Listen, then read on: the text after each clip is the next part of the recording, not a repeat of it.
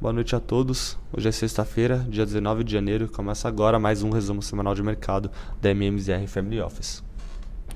Em semana mais curta no mercado americano por conta do feriado de Martin Luther King na segunda-feira, os índices acionários encerraram em alta e renovaram as máximas do ano. O destaque na semana ficaram para as ações de empresas de crescimento, com o índice Nasdaq valorizando 2,3%, enquanto o Dow Jones avançou 0,7% no acumulado da semana.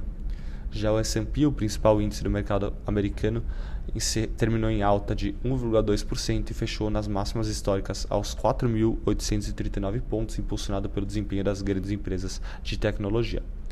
Como forma de ajudar o índice a atingir o valor recorde após dois anos, vimos hoje as ações de Meta, Nvidia e Microsoft atingindo suas respectivas máximas desde o primeiro dia de negociação. A alta das ações aconteceu mesmo em uma semana que foi marcada por uma elevação nos rendimentos dos títulos norte-americanos, impulsionada por falas mais duras de dirigentes do Banco Central ao longo da semana. O grande destaque ficou para a fala do Christopher Waller, que é um dos diretores mais influentes do comitê. Chamou a atenção o fato do membro ter adotado um tom mais duro na terça-feira, depois de ter antecipado um funk mais moderado após a fala no mês passado. Apesar do membro ter valorizado o processo de desinflação que a gente vem Acompanhando, o Waller expressou cautela no ritmo de normalização e enxerga apropriado o ritmo projetado pelo FONC de três cortes de 0,25% ao longo de 2024. E com isso, os mercados passaram a projetar 50% de probabilidade para um corte na reunião de março, em comparação com os 80% de probabilidade esperado na sexta-feira passada. Em relação aos indicadores de atividade, Tivemos na quarta-feira a divulgação das vendas no varejo referente a dezembro. As vendas no mês avançaram 0,6% na comparação mensal, acelerando frente à variação de novembro e acima do esperado, que era um avanço de 0,4%. Foi o maior avanço em três meses, impulsionado pelas vendas de automóveis, que, mesmo excluindo tais itens, foi uma leitura acima do consenso. Ainda na frente de atividade econômica, os dados de produção industrial de dezembro também vieram acima do esperado. Após variação neutra em novembro, a produção industrial nos Estados Unidos avançou 0,1% em dezembro, contra a estimativa de não crescimento. Em relação aos dados de mercado de trabalho na semana, na quinta-feira foi a divulgação dos pedidos de seguro-desemprego referente à semana anterior. O número foi de queda de 16 mil pedidos para 187 mil, marcando o menor valor desde setembro de 2022 e abaixo das expectativas que era de 200 207 mil, o que demonstrou a resiliência do mercado de trabalho no país. Na zona do euro, o destaque no, no assunto de política monetária foi a fala da presidente do Banco Central, Christine Lagarde, durante o Fórum Econômico Mundial em Davos. A presidente indicou a possibilidade de início de cortes de juros no verão, mas reiterou a importância da evolução dos dados. Na mesma linha, em aparições durante a semana, outros dirigentes do banco falaram com a intenção de conter as precificações do mercado, que parecem antecipar o movimento resultado de uma evolução dos dados de inflação e atividade econômica mais desafiadora à frente. Em relação aos dados de índices de preços na região, tivemos a confirmação de um avanço de 2,9% na comparação anual de dezembro do CPI da zona do euro, em linha com a preliminar divulgada no início do mês. Em relação ao núcleo, vimos um avanço de 3,4% também em linha com o esperado e desaceleração frente aos 3,6% de avanço na leitura de novembro. Na China, a divulgação do PIB confirmou o crescimento de 5,2% em 2023, que superou a meta estabelecida pelo país no início do ano.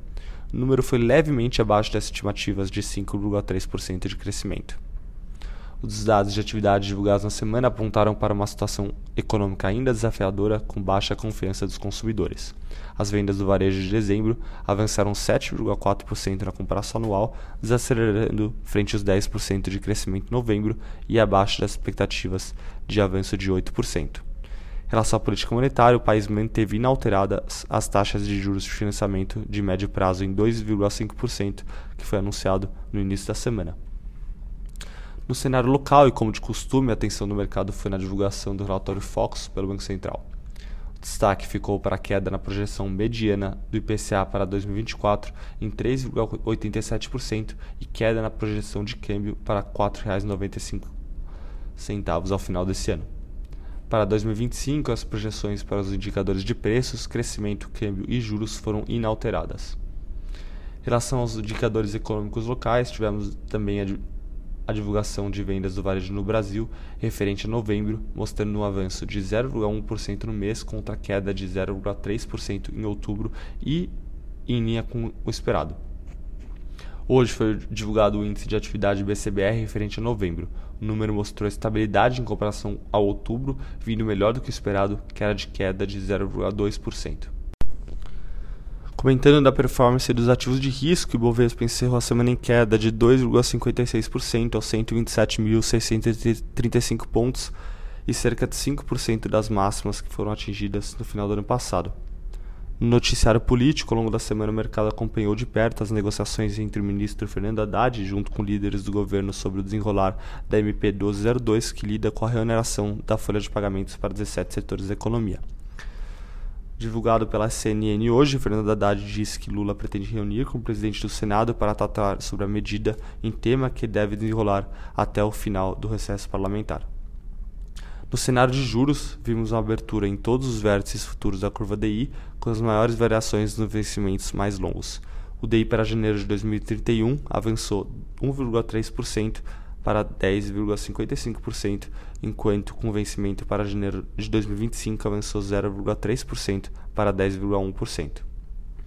Como resultado de uma abertura dos juros nos mercados envolvidos, vimos o dólar fortalecer em comparação com o real valorizando 1,5% com o contrato futuro para o câmbio norte-americano para fevereiro sendo negociado a R$ 4,94 no fechamento da semana.